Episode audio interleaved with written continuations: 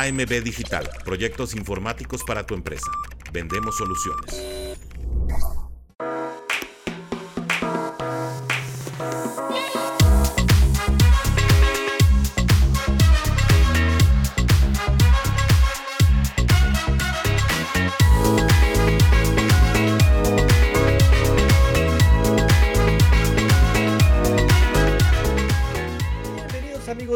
A un programa más de El Coach Rosado, podcast de Carlos Rosado. Bienvenidos amigos, empiezo rápidamente el programa invitándolos a que le den like, a que compartan, a que dejen sus comentarios. Este es un programa para hacer un debate, para que ustedes también eh, nos provoquen a nosotros y nos den todas sus preguntas y todas sus observaciones, si están de acuerdo, si no están de acuerdo. Coach, muy buenas noches por segunda ocasión.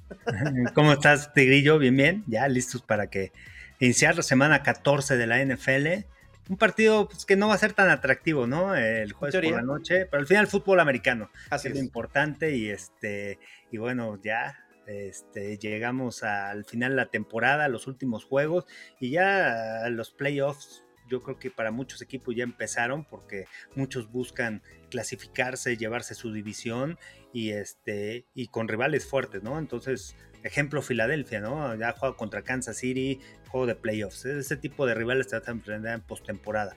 Eh, contra los Bills igual, este, contra San Francisco. Entonces ya para ellos ya empezó la, la postemporada, las Águilas de Filadelfia. Así que empezando listo ya para hablar de NFL. Correcto, y digo, ya hablado de playoffs, eh, platicábamos hace rato este, fuera del aire, eh, justamente Trevor Lawrence, la lesión que sufre en un partido eh, que pierden los Jaguares en contra de los Cincinnati Bengals y pues pierden el control sobre el sembrado número uno de la americana.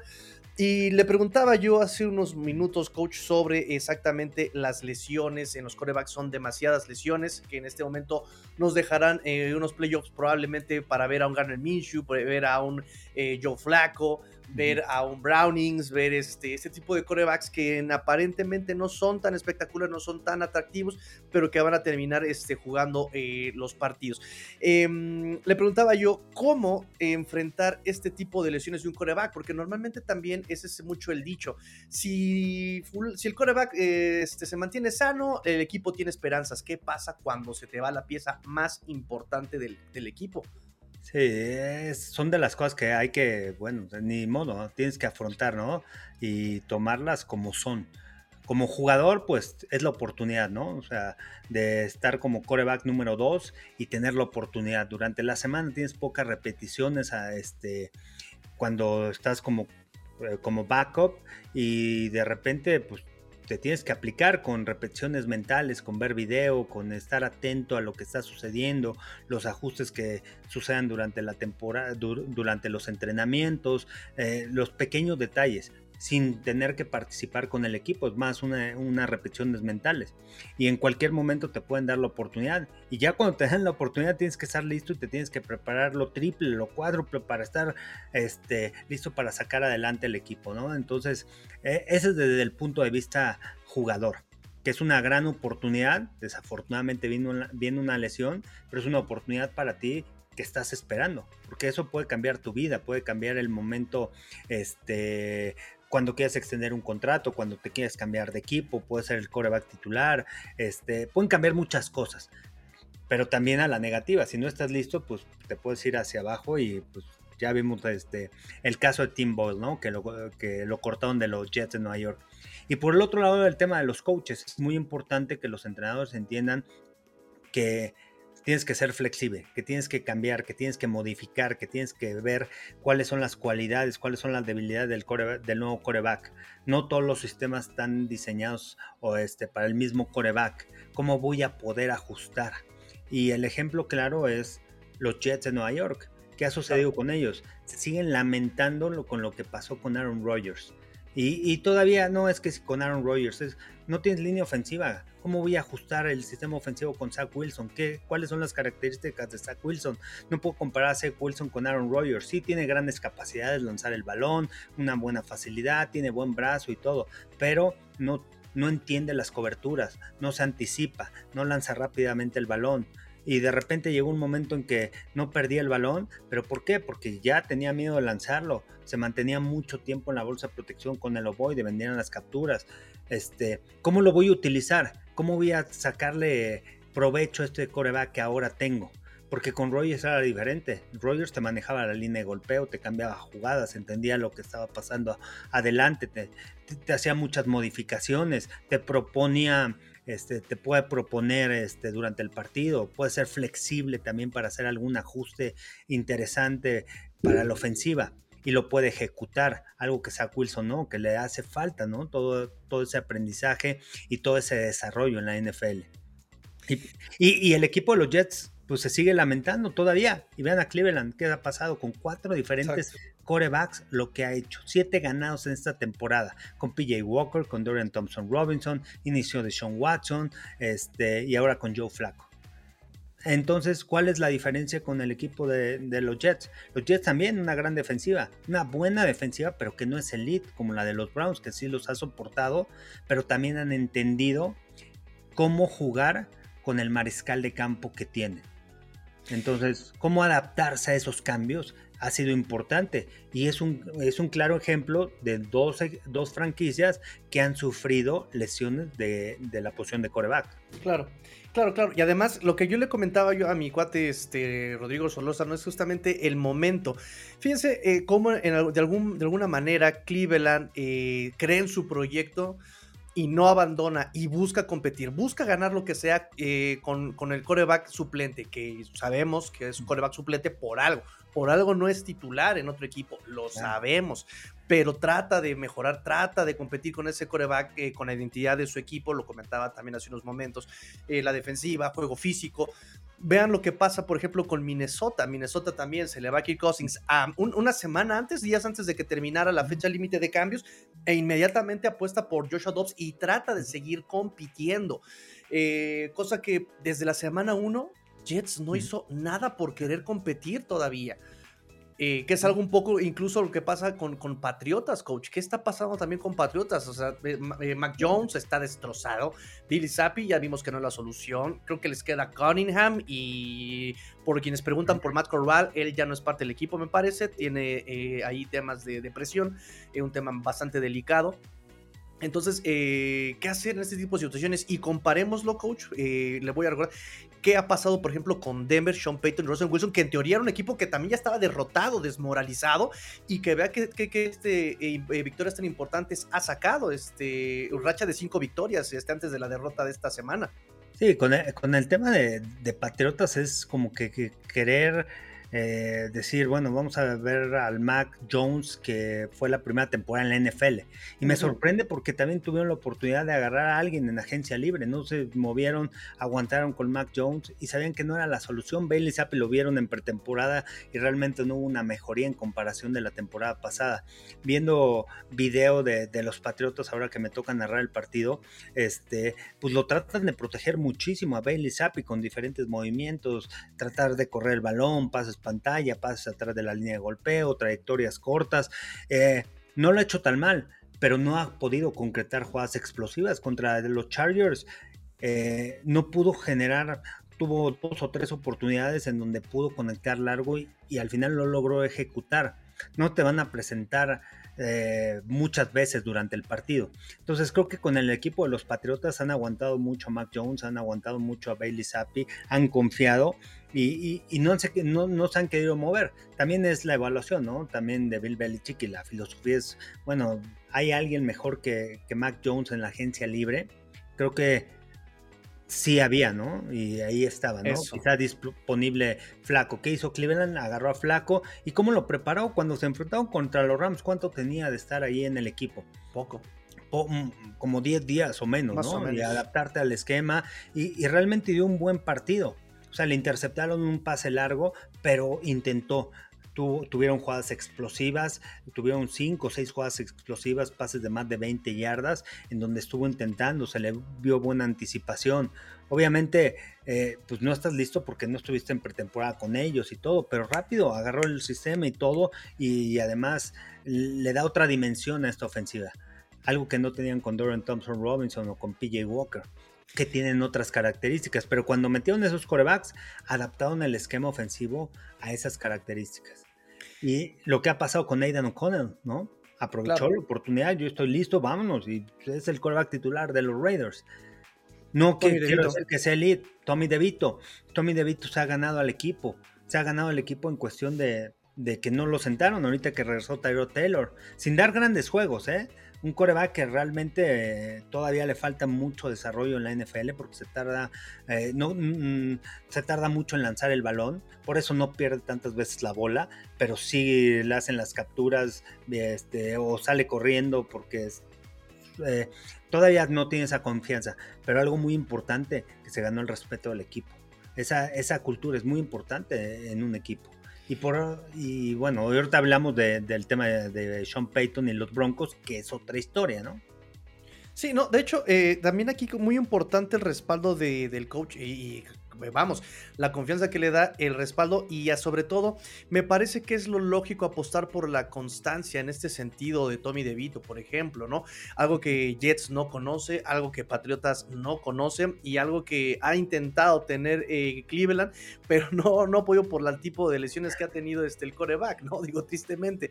Em, en ese sentido, eh, coach, eh, por ejemplo, vemos a mm, coaches y coordinadores ofensivos que no arman bien a sus corebacks. Me refiero, por ejemplo, ya usted lo menciona haciendo un recuento rápido, Mac Jones y cualquier coreback de Patriotas eh, tratan eh, de protegerlo con movimientos, tratan, pero el roster ofensivamente no está bien armando, línea ofensiva débil, eh, wide receivers que te sueltan los balones, quién es Juju, quién es Divante Parker, quién es Mike Ziki, yo no los conozco.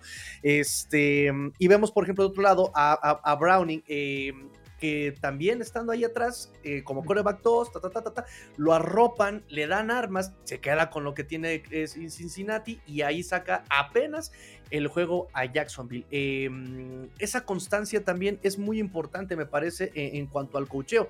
Y que, por ejemplo, eh, muchos me dicen, ah, la conversación con Jets es no va a ser despedido Robert Sala ni Joe Douglas porque no se pudo ni siquiera comprobar su teoría eh, porque Rogers se lesionó en, los primeros cuatro minutos, las primeras cuatro jugadas. Ok, pero de verdad, ¿en serio sigues teniéndole fe a, Nathaniel Hackett? Es que ese sistema funcionó con Rogers en 2019-2020, pero ni siquiera era el play caller Nathaniel Hackett, era eh, Matt LaFleur, me parece, o, si tú quieres, hasta eh, Aaron Rodgers. Aquí, aquí estamos tocando cosas este, a ver, de entrada, vamos a ver, vamos a hablar de liderazgo, ¿no? Que es lo, que le piden a un head coach. Ok. Y vamos a hacer la comparación, y ya se las dije, ¿no? Los Jets contra los Browns. La misma comparación, con, con diferentes corebacks titular, ¿no? O sea, Aaron Rodgers por un lado y Sean Watson. Perdieron a su coreback. Eh, se puso a llorar Browns.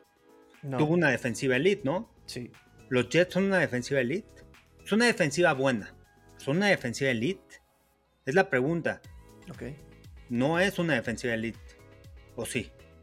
Eh, Jets, pues Jets no es una defensiva elite. ¿Cuántos puntos ha permitido?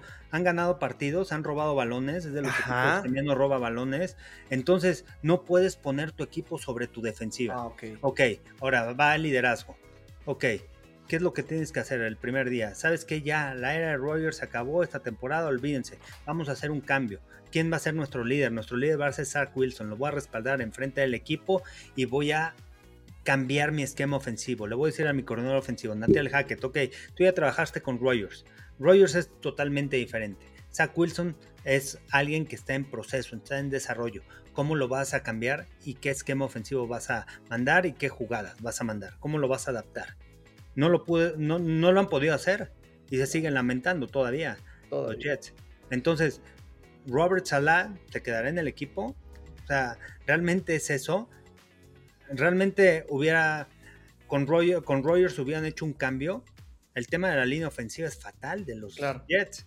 Es un desastre. Y por eso se lastimó Rogers al final. En tres jugadas. O sea, fue rápido, pum, detectar cuál es el problema. Entonces, ahí está la falta de liderazgo por parte de Robert Salah en el equipo. Natal Hackett, ok, Sí, llegaron con este con Green Bay. Pero ¿quién, quién, hizo el equipo? El equipo ya estaba con Rogers. Tú tienes un coreback así, le facilitas muchas cosas al play caller. le facilitas muchas cosas al coordinador ofensivo. ¿Por qué? Porque el coreback te propone, porque el coreback cambia las jugadas en la línea de golpeo, porque el coreback puede hacer, eh, este, puedes mandarle dos jugadas y él puede detectar rápidamente cuál sí va a funcionar, cuál no va a funcionar. Él te detecta, te, le marcan un castigo a la defensiva con el tema de los cambios. O sea, está pendiente de todo, es un líder. Y eso te facilita mucho. ¿Cuál es el reto de un buen corredor ofensivo, de un buen coach? Eso, no tener a los jugadores y hacerlos. O sea, hay, ejemplos. Sean Payton es un ejemplo. ¿Cómo empezó con el equipo de los Broncos de Denver este año? ¿Cómo, cómo estaba Russell Wilson la temporada pasada? ¿Cuál es la mejoría de Russell Wilson este año? ¿En cuestión de qué? Eh, en cuestión de que Sean Payton entendió cuáles son las fortalezas y cuáles son las debilidades de Russell Wilson hoy en día. Ya es totalmente diferente, ¿no? Cuando llegó al Super Bowl, cuando estaba en Seahawks. Claro. ¿Y cuáles son las cosas diferentes? ¿Qué, qué es lo que está haciendo? Ok, Russell Wilson no es un coreback que lo puedo poner a lanzar más de 30 veces el balón. Es un coreback que con 25, 26 veces tengo que estar soportado con el tema del ataque terrestre. Tengo que, decirle a mi defensiva que tiene que generar eh, robos de balón, detener en tercera oportunidad y a la ofensiva que no pierdas el balón. Que cuando estemos en territorio del contrario tenemos que sacar puntos a como dé lugar. No importa si son tres, vamos a ir acumulando. En el cuarto cuarto podemos cerrar el partido. Tenemos un coreback que tiene experiencia, sí, y que en momentos críticos te puede hacer una jugada grande, que lo ha hecho este Russell Wilson. Y otra vez contra los Texans perdieron este, en ese juego, pero otra vez tuvieron la oportunidad en el cuarto cuarto de poder regresar y, darle la vuelta al partido. Al final no se dio, pase interceptado, la presión de, por, por, fuera provocó que, este, que Russell Wilson tuviera que salir de la bolsa cuando estaba el ala cerrada ahí en, en esa zona solo. Y al final, bueno, no salió, pero mantuvieron un juego cerrado porque ha entendido Sean Payton qué es lo que necesita hacer para ganar. Aquí, aquí a, los, a los head coaches se les paga para ganar. Claro. Mike Tomlin, a la gente no le gusta cómo juegan los Steelers. Es un equipo que está en postemporada, que no tiene récord perdedor. No, es que los Steelers juegan horrible, sí, pero ganan. Aquí, de hecho, no te pagan porque juegues bonito, te juegan porque, porque ganes. O sea, así de fácil. O sea, yo he visto muchos aficionados de los Steelers que ya quieren que se vaya Tomlin. Es que, a ver, Tomlin, ¿para qué lo contrataron? ¿Para ganar? Ahí está. Ahí está tu récord ganador. Sí, para ir al Super Bowl. Sí, no, no ha tenido el talento, no han tenido los picks. ¿Por qué? Porque han escogido tarde, porque la franquicia tampoco invierte tanto. O sea, hay diferentes aspectos fuera de, de eso que, que, este, que, que, te tienes que adaptar. Y entonces, pues ahí viene la diferencia, ¿no? O sea, es la diferencia de, los diferentes coaches que hay hoy en día y que es importante tomar en cuenta lo que ha hecho Sean Payton en el equipo de los Broncos después de las críticas al principio de la temporada. Sí, de hecho estaba viendo aquí que Russell Wilson 26 intentos de pase contra Houston y 30 intentos totales de acarreo este, el domingo pasado contra Houston también. O sea, sí, efectivamente se mantiene. E, e, es así, ¿sabes qué? No voy a, no voy a poner eh, el juego en las manos de mi coreback, porque no es un Josh Allen, no es un Patrick Mahomes, no es un Justin Herbert, este, que el, tema de los Chargers es otra cosa, con ese coreback no han hecho nada, ¿no?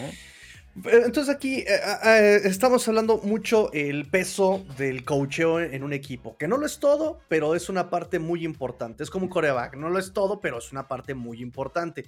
Em, hemos, eh, es que sí es importante porque es el reflejo. O sea, es el reflejo de la organización al final como, como head coach, ¿no? Pero no lo es todo. Y, tienes que aprender también de todo, de, todas las circunstancias, de todos los errores que cometes al lado de la gerencia general. Vean, eh, a ver, les, ahí van un ejemplo. ¿Quiénes son los dos mejores equipos de la Nacional? Eh, San Francisco Águilas San Francisco y, Filadelfia, San Francisco y Filadelfia, ¿no? Ajá. Los dos mejores equipos. ¿Qué sucedió hace algunos años? ¿Cuánto invirtieron en Carson Wentz? Sí. Y se equivocaron. Y tuvieron que escoger a Jalen Hurts. Sí. ¿Qué pasó con San Francisco? Cambiaron un pick y escogieron a Troy Lance. Se dieron cuenta que esa no era la solución.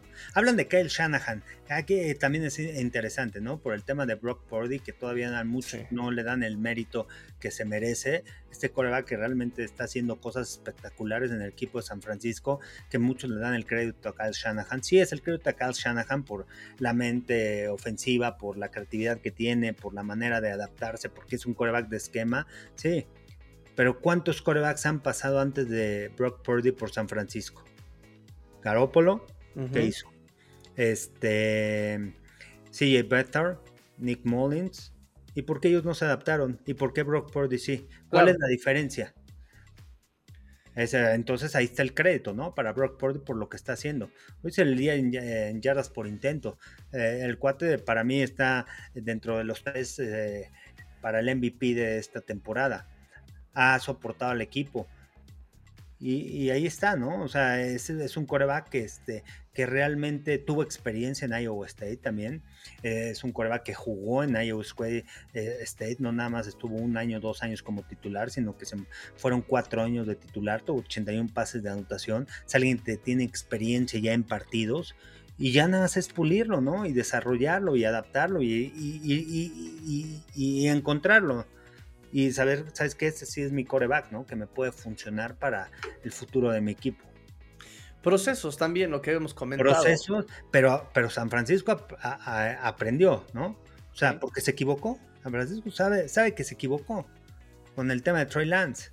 Invirtió demasiado por se, se equivocaron. ¿Cuánto dinero le pagaron a Carson Wentz para extenderle su contrato?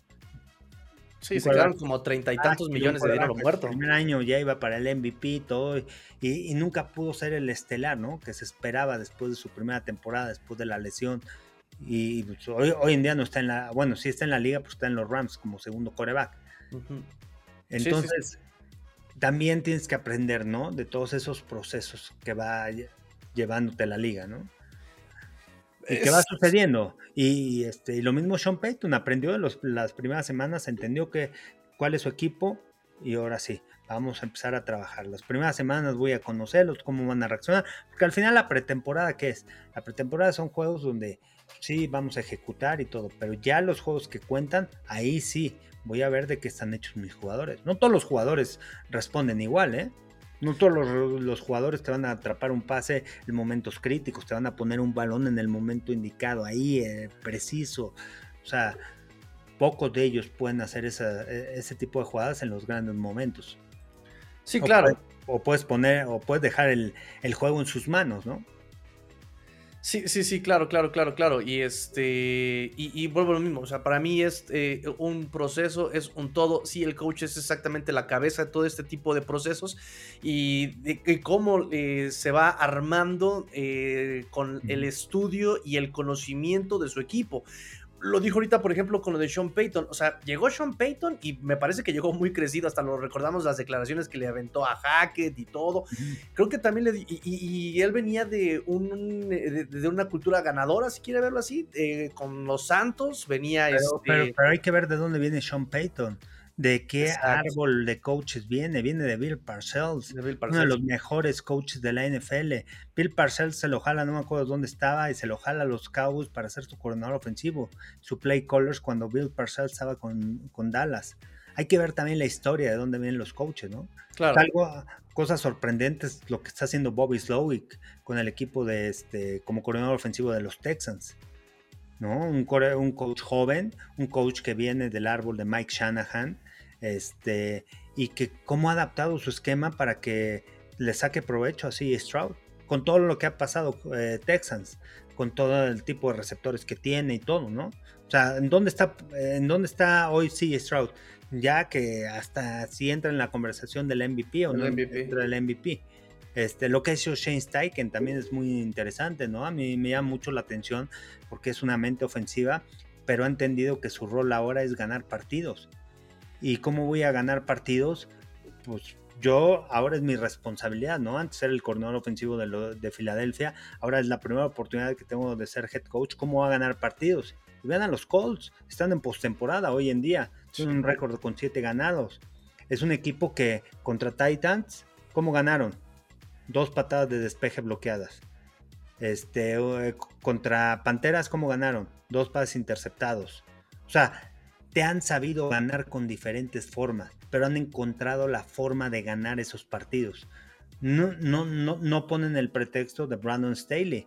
No, es que no me critiquen a mí por mi defensa, no, no tuvimos la culpa nosotros. No, tu defensa es la peor en, en yardas, este, eh, ¿cómo se llama? Este, en intentos de pase, o sea, en diferentes características y ha sido así a lo largo de, de los años. Traes aquel para hacer la mente ofensiva, hablábamos buenas cosas de él, sí, más agresivo, pero no te has sabido cerrar partidos. ¿Cuántas veces los Chargers han tenido la oportunidad de ganar juegos? Contra, contra Green Bay, contra Miami, contra los Cowboys. Han tenido esa serie ofensiva donde quieres. Ahora sí puedes demostrar, es clutch. Tienes un coreback que es clutch, que ha demostrado en la NFL que es clutch. Y que al final no has podido cerrar esos partidos. Entonces, ahí están las diferencias, ¿no? De los entrenadores, de lo que, de lo que significa. No es fácil, ¿no? No, no, no quiero decir que sea fácil, pero sí entender en dónde estoy plantado, qué tengo, y qué tengo que hacer para mejorar y qué, cómo voy a aprender de estos errores, ¿no? Pero aquí yo le voy a, le voy a hacer una pregunta, coach. Por ejemplo, eh, es bien, es, uno, suena muy fácil decirlo, ¿no? Exactamente, conocer a tu equipo, ver dónde estás plantado, pero hemos visto coaches que son eh, con mucha experiencia. Yo le diría, eso se obtiene con la experiencia, pero hemos visto coaches, por ejemplo, eh, Todd Bowles, eh, como que no termina de cuajar, y, vemos por otro lado coaches que son jóvenes como Sean McVay, como este Siriani, que, que, saben perfectamente lo que quieren y para dónde van, ¿no? O sea, entonces, ¿de qué depende ese tipo, de, llegar a ese nivel de conciencia en el coacheo, coach? Pues al nivel también es el tema de la evaluación, de cuando tú los, este, los estás entrevistando, ¿no? Y cómo los vas a preparar. El tema de Mike McDaniel, o sea, no te ves lejos, tú con tus Dolphins. Sí. O sea, es un cuate chavo, es un cuate joven, es un cuate que viene de la escuela de Mike Shanahan, que ha trabajado con Cal Shanahan, él recoge balones ahí con, con los Broncos de Denver. Este, un cuate muy estudioso del juego, pero un cuate que, que, que, que llegó a la NFL y le costó, ¿no? O sea, le costó en, cuestión de entender, ahora tengo el rol de head coach, no solamente soy la mente ofensiva.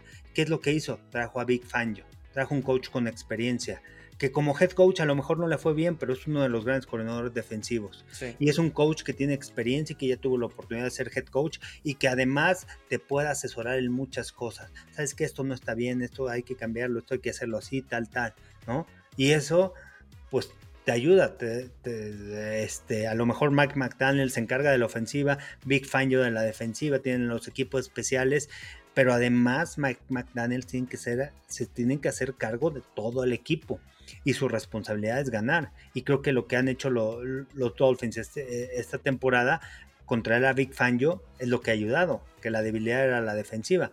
Y también es Mike McDaniel soy el encargado de todo el equipo, no nada más de la ofensiva, ¿no? Como lo hizo el año pasado. El año pasado creo que también llegaron a Wildcard, ¿no? Sí, eh, primera este, semana eliminados contra Búfalo. Contra Búfalo, pero también no jugó Tua ni nada. No. con algunas lesiones y todo, pero lo que hizo, ¿no? Entonces, vas aprendiendo, vas entendiendo. Y estos, chavos jóvenes, hoy en día hay, muchas oportunidades, hay muchos genios, como Cal Shanahan, como Sean McVay, como este mismo Stefanski cuando llega a la liga, también que, lleva a los Browns a postemporada. Cuando llegó Mike Tomlin en su momento, que fue uno de los coaches más jóvenes que llega a la NFL. Entonces, todo este tipo de, de, cosas son importantes, pero también tienes que tener un respaldo atrás que te esté apoyando con experiencia, que es, importante. Pero eh, sí, por ejemplo, Panteras, este, ahora que eh, tienen aquí a este Chris Tower como el coach interino, eh, Jim Caldwell, que es la voz de experiencia, es el que está asesorando a Thomas Brown, el coordinador este, ofensivo. O sea, ahí está otra vez la experiencia. Yo vi a un Panteras mejor esta semana, pero aquí mi pregunta, por ejemplo, es un coach le, pagan para ganar, perfecto, me queda claro. Y tiene que trabajar con lo que tiene también, por supuesto. Eh, y hace poco, hace unas horas, platicaba yo con mi amigo Emilio sobre los Bills y él, eh, eh, y, con este Luis Fer que hablaba también sobre Patriotas. Y hablábamos sobre el tema de Bill Belichick, entre que qué sería mejor, si dejarlo como coach o dejarlo como general manager. Em, y hablaba un poco este Emilio y decía, es que, ¿qué le van a traer? ¿Qué le van a dejar? ¿Cómo es ese proceso también, por ejemplo, de un coach y con el general manager? ¿Me atengo a lo que el general manager me traiga, por ejemplo? ¿O eh, cómo se puede acercar el head coach al general manager y decir, oye, me está haciendo falta esto, necesito que contrates esto, otro? ¿Cómo es esa parte? O eh, mi pregunta es esa. Sí, bueno, eh, en la NFL es diferente, ¿no? El general manager maneja todo ese tipo de cosas y él es el encargado de. Por eso muchos este, contratan a gente que ya tuvo experiencia, ¿no? Como scout, porque entiende la evaluación de jugadores, entiende qué tipo de jugadores se necesita en el equipo y todo. Al final, tú tienes que entender cómo se arman también los equipos, o sea, no es de. Tráeme un receptor, o sea, algo que, que eh, leí el libro de, Bill Walsh, se lo mm. recomiendo. Este, él lo único que, lo último en que se fijaba era en un receptor.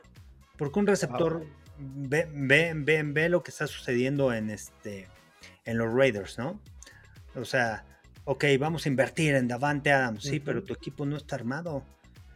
Oye, pero lánzale el balón a Davante Adams. Y Davante Adams, siempre estoy solo, mándenme el balón, ¿por qué no me lo mandan? Sale, porque los receptores son así, quieren el balón todo el tiempo.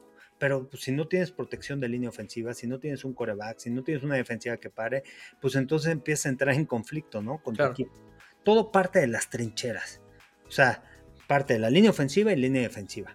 Y de ahí vas armando. ¿Por qué? Porque la línea defensiva te va a proteger a los profundos, te va a poder, vas a poder disparar ¿Qué es lo que ha hecho San Francisco? ¿Cómo se ha armado? ¿Cómo ha sido su draft?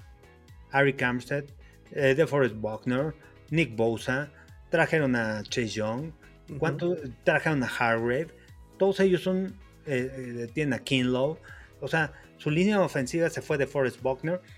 toda su línea defensiva es de primera ronda. ¿Por qué? Porque saben que es su fortaleza. De, ahí te vas a la línea ofensiva. Un Spencer Burford que, que es su segundo año.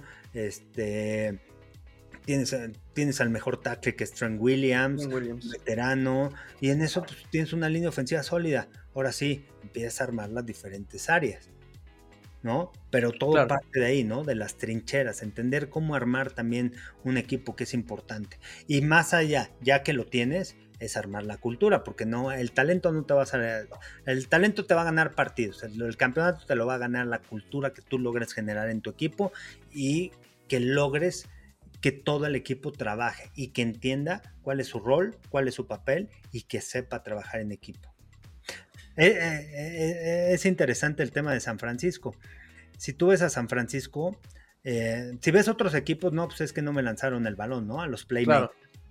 En San Francisco has escuchado a Christian McCaffrey, a Brandon Ayuk, a Divo Samuel, a George Kittle, a Juwan Jennings decir, ¿es que no me lanzaron el balón? No y a veces aparece a Brandon Ayuk y a veces aparece a Divo Samuel. En este partido contra Filadelfia, siete targets para eh, Brandon Ayuk, fueron cuatro para Divo Samuel, fueron no sé cuántos para eh, Kittle, fueron, creo que al final Brock Purdy lanzó veintitantos pases en ese encuentro. ¿Y cuántos fueron para cada uno? ¿A poco se quejaron? No, no tengo 10 targets en el partido, no, láncenme el balón.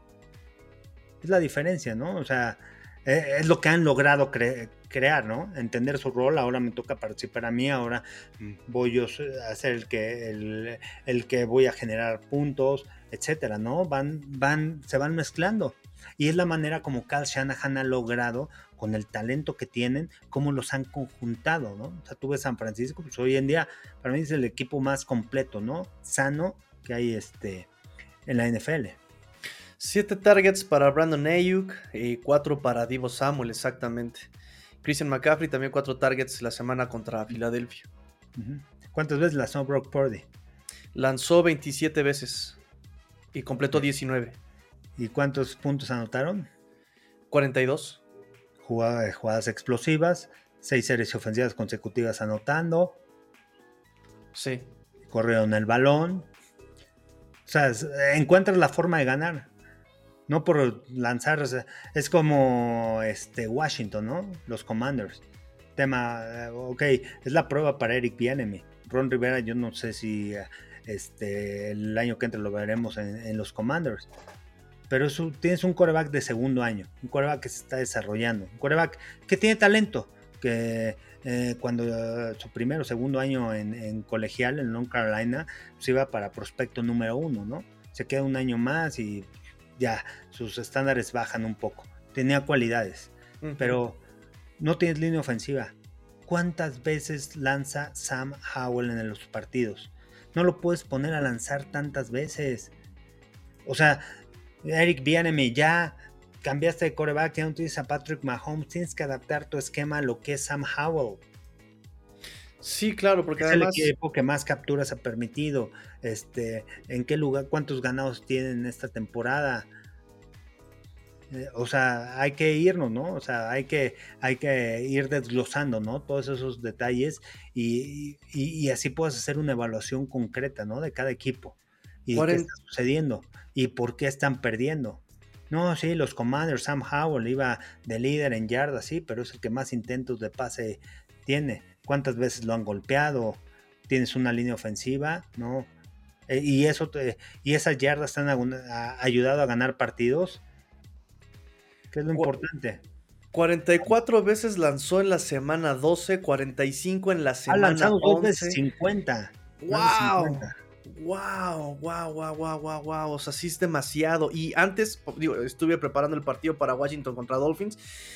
Eh, había recibido 55 capturas, 15 más que Bryce Young. Y aquí hemos hablado de lo que significa la línea de Bryce Young en la Panteras. 15 capturas más que Bryce Young.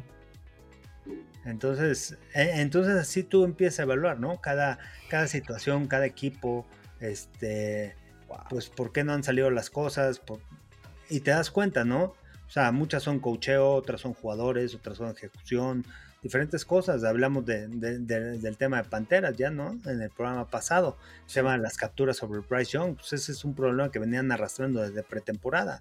No se vio un cambio total en el equipo. No sé, aquí la pregunta es por qué contrataron a Frank Wright, ¿no? ¿Por qué lo corrieron? O sea, ¿en qué momento, o sea, en qué momento pensaron en, contratarlo y por qué?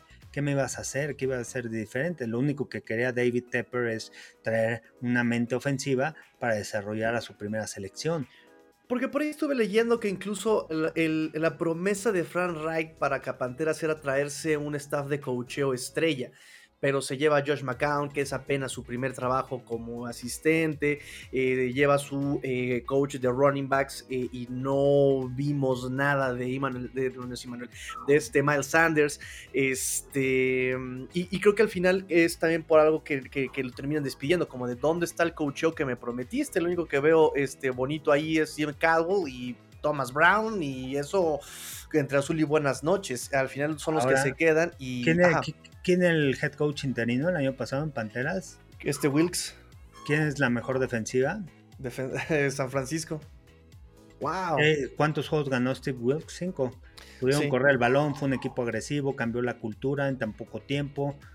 Pues, estaba destrozada cuando despiden a Matt Rule y de repente empieza a ganar partidos de cierta, de una u otra forma, pero entiende que ahora es head coach interino y cómo va a conjuntar a mi equipo.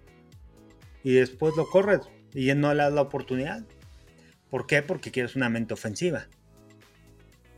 Y, bueno, hablando un poquito más conciso, este coach, ¿cómo vio el cambio, de, por ejemplo, de, de, Tabor en, Panteras? Pues vamos a ver cómo funciona. O sea, realmente se vieron mejor, anotaron puntos, pero, pero pues es un equipo que tiene muchos problemas en tema de cocheo, de línea ofensiva, de vamos a ver cuánto mejoran de aquí a que termine la temporada, cuántos partidos ganan.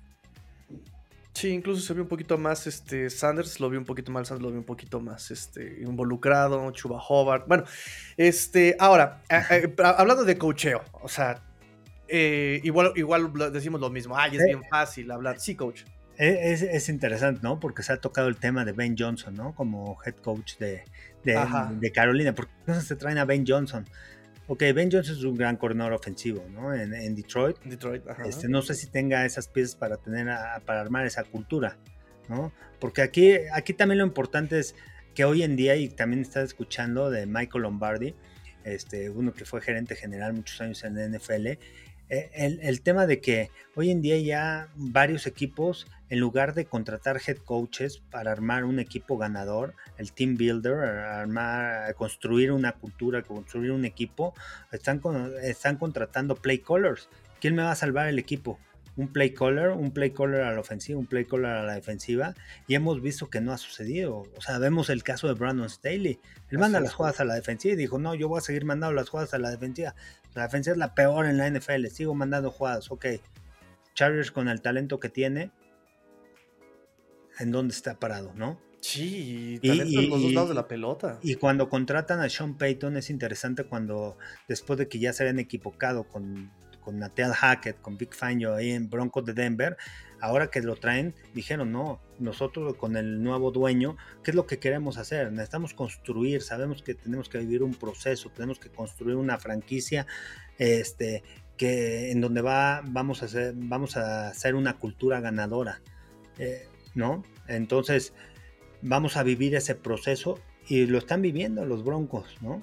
Este año. Y hemos visto ese cambio que ha habido desde cómo empezaron la temporada, de esos 70 eh, puntos que Miami les anotó, a lo que vemos ahorita, llevan a estar enrachados con cinco juegos ganados en forma consecutiva. Tienen la oportunidad ahorita de pasar a postemporada. Y en la semana 4, ¿quién decía que los Broncos de Denver podían estar en playoffs? Sí, ¿no? Y entonces, pues es un proceso, pero es entender, no, no es quiero ganar te voy a contratar porque quiero ganar ya. No, a ver, a ver, si me vas a contratar es porque el equipo va mal, porque algo sucedió. Entonces, ¿cómo vamos a construir todo eso? Y, creo que es el acierto de, Houston, que también ha vivido diferentes procesos con diferentes coaches, ¿no? Después de Bill O'Brien, este, trajeron a este que estaba en Baltimore, este, no funcionó y, a ver, si tú, también es interesante, ¿no? También eh, en el tema de Carolina. O sea, ya, ya, trajiste un coach, trajiste a Matt Rule, no funcionó. Cambiaste a Steve Wilkes, trajiste a Frank Reich, tienes a Tabor. El head coach, creo que David Tepper ha aprendido y creo que el siguiente head coach sí lo van a dejar tener ese proceso para poder construir la franquicia. Bueno, yo creo, algo como, como Houston, ¿no? O sea, le firmo un contrato con Demico Ryans, un coach joven, también que no es probado, pero que me vendió muy bien su programa. Y, este, y bueno, está listo para ser head coach. Bueno, vamos a ver ese proceso, ¿no? Que puede hacer durante esos seis años. Porque también han pasado por muchas cosas los Texans. Y hoy en día hablamos de Demico Ryans, pero ha cambiado toda esa cultura. Por último, coach, eh, entendemos la diferencia entre un coach play caller, un coach que es constructor, em, en palabras vanas. Uno puede ser el otro, es decir, un coach play caller puede ser un coach que también construya o son las diferencias muy marcadas que le permitan ser solamente uno de los dos tipos de coaches. Mike McCarthy. Ok. ¿No? Team Builder. Este eh, este año, bueno, le quitaron a Kellen Moore. ¿Quién, ha hablado de Kellen Moore en, Dallas? No. Esta ofensiva que cuántos puntos se anota en casa. Así es. Sí, no, nadie, nadie ha extrañado a Kellen Moore en, Dallas. Y, tú ves el play calling de, McCarthy. A lo mejor sí ha tenido problemas. En el último juego sí tuvo, o sea, alguna toma de decisiones en cuestión de, del juego no tanto el llamado jugadas, pero el llamado jugadas a mí me ha gustado, aunque ha sido conservador, pero ha sido para ganar partidos, para controlar el juego. Sabes que eso eres un equipo que, que, o sea, entiendes cuál es el equipo que tienes y cómo y qué es lo que te va a llevar a ganar partidos. O sea, lo decíamos con el ejemplo de Tomlin, ¿qué me va a llevar a ganar partidos? ¿Cómo tengo que ir al cuarto cuarto cerrado? Y tengo una defensiva que me puede provocar un balón suelto, un pase interceptado, tienes un TJ con una captura y cierro el juego. Mismo con Sean Payton, ¿no? McVeigh también ha hecho un gran trabajo, ¿no? O sea, con el roster que tienen, eh, se han conjuntado muy bien con Raheem Morris. Y, Sean McVay, pues, a los Rams, ¿quién los ponía? Hoy están eh, a un paso de estar en postemporada. Sí, no, no nadie, nadie se lo esperaba. Yo, yo pondría, por ejemplo, eh, y no porque yo sea Dolphin, sino más bien tratando de eh, empatar ese, ese, tipo de características a Mike McDaniel. Eh, vean Hard Knocks y vean exactamente la importancia que le da no solamente a la técnica, porque sí le pone mucha importancia a lo que decíamos una West Coast Offense, una coreografía y un paso más, un paso, no, el timing, no, el ritmo pero también eh, las palabras que le da a sus jugadores, el cómo maneja las lesiones, el cómo va manejando, el cómo va construyendo la confianza en su defensiva, cómo va, porque yo exactamente, vemos en Hard Knocks cómo sí se está ya involucrando en la defensiva y habla con Jalen Phillips que se acaba de lesionar y habla con este, sus jugadores, con Xavier Howard, con Jalen Ramsey, este, no sé. Sí, coach. Y hoy en día tienes que tener esa conexión con los jóvenes, porque es muy difícil de hoy comunicarte con la gente más joven, ¿no? Incluso lo decía este, en la transmisión del juego del partido el domingo, este, lo comentó Chris Collinsworth. Este, Platiqué con AJ Dillon y dice, pues sí, ves que Green Bay es un equipo que tiene muchos jugadores jóvenes. y de repente en la transmisión dijo, eh, yo, me reí cuando AJ Dillon, que apenas tiene 25 años, dijo, pues, para mí es muy difícil comunicarme con estos receptores jóvenes de 22, 23 años. Imagínate, imagínate. Entonces, por eso es muy importante. Si tú ves a Mike McDaniel, ve la característica de Mike McDaniel, cómo se viste, cómo llega al estadio o sea, todo este tipo de cosas que hoy es tendencia, que hoy te logra enganchar con los jugadores. Entonces, e, e, es, importante, ¿no? También eh, el entender hoy en día. O sea, un Pete Carroll, cómo con esa energía, cómo se pone a lanzar, cómo se pone. Sí, sí, sí. Cómo trae esa, e, esa conexión con los jugadores es un poco cada uno tiene diferentes características, ¿no? Es un ajá, sí, claro, pero por ejemplo, eh, me, pongo a pensar, hablamos de las nuevas tendencias de conexión, porque McDaniel en su, discurso, de, me acuerdo muy bien, su discurso de presentación dijo, yo, mi, mi ideología es escuchar al jugador para ayudarlo a ir a donde él quiere, ¿no? Eh, yo lo escucho, si quieres ser campeón, ok, yo te voy a ayudar a ser campeón, yo te voy a ayudar a romper el récord, no sé cuál, pero tú tienes que ayudarme a mí para llegar a estos dos juntos. E, ese fue y así lo ha cumplido en dos años que llevamos de carrera con él. Y yo me acuerdo que a mí no me convencía mucho esta parte, como yo le decía, eh, tipo Montessori, ¿no? Así, a ver, mis niños, ¿por qué se.? A ver, no, pórtate bien comparado con a mí como me coacharon, coach, a mí me coacharon este, a la mala. Exacto, el barbiquejazo, la eh, eh. tabla, castigo físico, sí. Y, le recomiendo, o sea, un, el libro de Bill Walsh es, es impresionante, este, cómo entiendes muchas cosas, ¿no? De la cuestión del estándar. Cuando llega Bill Walsh, les dice, a ver, momento, ustedes no me hablen de campeonatos, no me... las cosas se van a dar, todo es un proceso, ¿no? Y, y, sí, al final tú te tienes que enamorar con el proceso. Es lo mismo con Nick Saban, ¿no? Habla en su libro del tema del proceso. O sea, yo, yo en ningún momento les hablo a mis jugadores de ganar, yo les hablo del proceso que tienen que vivir. La consecuencia va a ser el marcador, pero tengo que ejecutar así, tengo que hacer esto, esto, esto, esto, y con un cierto estándar. Cuando Bill Walsh llega a San Francisco, lo primero que hace, eleva el estándar de todos, no solamente del equipo, eleva el estándar de las que contestaban el teléfono, las recepcionistas, de los trainers, de todo. Todos tenemos que tener un estándar, todos tenemos que tener educación, todos nos tenemos que llevar bien, tienes que armar, y, y así empiezas a formar una cultura. Es interesante porque ahorita a me va a tocar vivir esa, esa etapa este, realmente, y eso me ha llevado a estudiar mucho más a, a diferentes entrenadores hoy en día. Y este, y, eso es lo que lo, más importante, ¿no? Para mí, el crear la cultura ahí este, en el equipo de Reyes.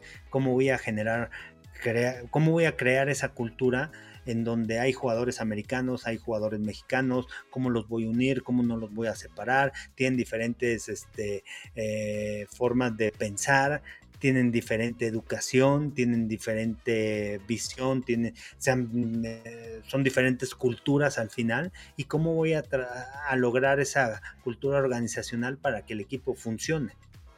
Claro. Eh, entonces, eh, para mí hoy en día, ahorita que soy coach, head coach de, Reyes, se va a ser mi reto. Ya más adelante te diré cómo me fue y, y qué es de las cosas que tengo que aprender o qué son de las cosas que puedo aprender, que, que aprendí. Y para nosotros es un orgullo, coach, en verdad, digo, yo hablo por mí y hablo por muchas personas, este, eh, eh, escuchar esta parte de la experiencia, coach, o sea, más allá de, ay, eh, es lo que yo le decía a muchas, muchas personas, es que Tigrillo, esos programas muy largos, perdón, pero es que si quieren análisis así muy baratos y fáciles de, perdón, de canal NFLero, de, perdieron porque perdieron más la pelota, ganaron porque, de eso hay muchísimos canales, hay muchísimos, yo tengo que hacer un estudio bien y estudiar al rival y estudiar el contexto y estudiar ta, ta, ta. Y tenerlo usted aquí con esa parte de experiencia, la verdad es que es este, enriquecedor, ¿no? Ya con ese tipo de, de, de panoramas y perspectivas, no es tan sencillo hacer o emitir juicios, ¿no? Ay, ¿por qué no este, metiste a tal jugador? Espérame, lleva, tres días, ¿eh? o sea, no, no es como que, no, no es como un carro que pongo la pieza, la cambio y ya, ya jala el, el, el, motor, no, o sea, tiene que adaptarse, el clima, porque hay jugadores... ¿Por qué no te traes al jugador ya probado? ¿Probado en dónde y por qué? Sí, claro. Claro, y es, y cuántas veces hemos escuchado, ¿no? Frases así y de muchos, eh, o sea, el talento pues, gana partidos, pero el trabajo en equipo gana campeonatos. Claro. O sea, a lo mejor puedes tener talento y me vas a ganar un partido, pero realmente vas a ganar el campeonato si cada quien juega para, para cada quien. Si cada quien quiere tener líder recepciones, quiere ser líder corredor, darme el balón y todo. O sea, cada quien tiene que tener un rol, cada quien tiene que entender cuál va a ser el rol del equipo. Y parte del coacheo es justamente eh, darle a entender ese, e, esa, parte. Y, parte del coacheo, o sea, porque el profesional es diferente al colegial. En el colegial tú vas reclutando y todo. En el profesional pues, tú tienes tu departamento que va a ser, tú, tú pides diferentes características y te van a llegar jugadores. Tú, porque yo lo aprendí cuando estuve en CFL, este, como coach invitado con BC Lions, este, aprendí, ¿no? O sea, a ver, ¿qué quieres? Necesito un jugador así, con estas características, ok, déjame buscártelo y, y, de repente había jugadores, es que puta, pues me trajeron estos, los tengo que coachar. También aprendí de un coach algo interesante, ¿no? Cuando venía la evaluación de los jugadores, ok, vamos a hacer la evaluación de los jugadores, ok, ya me la dan la evaluación. No, pues este jugador es tal, tal, tal, este, pues este es muy malo, este, o este no se aprende las jugadas, ok. No me digas no se aprende las jugadas, dime, no se aprende las jugadas, pero ya hice esto, esto, esto, esto para que se las aprendiera y sigue sin aprendérsela. O sea, ¿qué le voy a enseñar yo? Porque mi labor como coach es enseñar, desarrollar al jugador. Entonces yo tengo que aplicar diferentes técnicas para que el jugador pueda desarrollarse. Ya si aplico las técnicas y el jugador no se logra desarrollar, entonces, ok, ya nos movemos de él, vamos con otro. Entonces, son, cosas, o sea, lleva toda una metodología, lleva todo un proceso y lleva toda una evaluación y cómo evaluar es como, es como dicen, ¿no? También he escuchado también a Michael Lombardi que dice, este, y, creo que era de Bill Parcells o, lo dijo Bill Walsh, es, es, difícil evaluar el talento, ¿no? O sea, poco, poca gente puede evaluar el talento y poca gente tiene la capacidad de evaluar a los corebacks. No todos pueden evaluar a los corebacks. Claro, Claro, claro, y e, esa es como la pregunta que ya lo este, haremos eh, más en el programa, lo, vamos a mandar, porque también esa es la parte que hace a un buen un coach, un buen coach, la experiencia, el estudio, eh, un poquito de todo, ¿no? Sí, es un, es, es, un todo. Entonces lo platicamos si quiere este próximo programa. Este, mientras tanto, nos despedimos por el día de hoy. El tiempo es nuestro peor enemigo. Este, coach, ¿dónde lo podemos encontrar en este, redes sociales? En este, qué partido vamos a tener esta semana? Cuéntenme. En arroba Carlos Rosado en TikTok, Twitter, Instagram, Carlos Rosado 15 en Facebook, Carlos Rosado Sports en YouTube.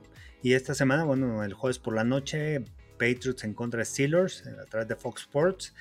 Y el domingo me toca el Rams en contra de Ravens a las 12 y a las 3 de la tarde Kansas contra Kansas City contra los Bills de Buffalo. Perfecto, coach, redes sociales, este podcast, proyectos en los que esté participando. pues aquí el podcast, estamos en los lunes también. Este, en Fox tengo un programa con los Pigs. Y este, ya, las redes sociales ya se las dije. Perfecto, coach. Pues entonces nos despedimos. Eh, amigos, compartan, suscríbanse, díganos cómo podemos mejorar. Ustedes son el control de calidad más exigente. Ustedes son los que nos van a dar la pauta para mejorar y para seguir, pues platicando sobre estas cosas tan, tan, tan interesantes y que nos hace ver un panorama más amplio de lo que nos gusta del fútbol y el fútbol profesional, colegial. Entonces, em, pues compartan, coméntenos, eh, provóquenos eh, a seguir platicando sobre esto de extremo eh, y de golpeo, de yardaje y de pulgadas, diría Vince Lombardi. Nos despedimos, por semana, cuídense bien. Tigrillo fuera.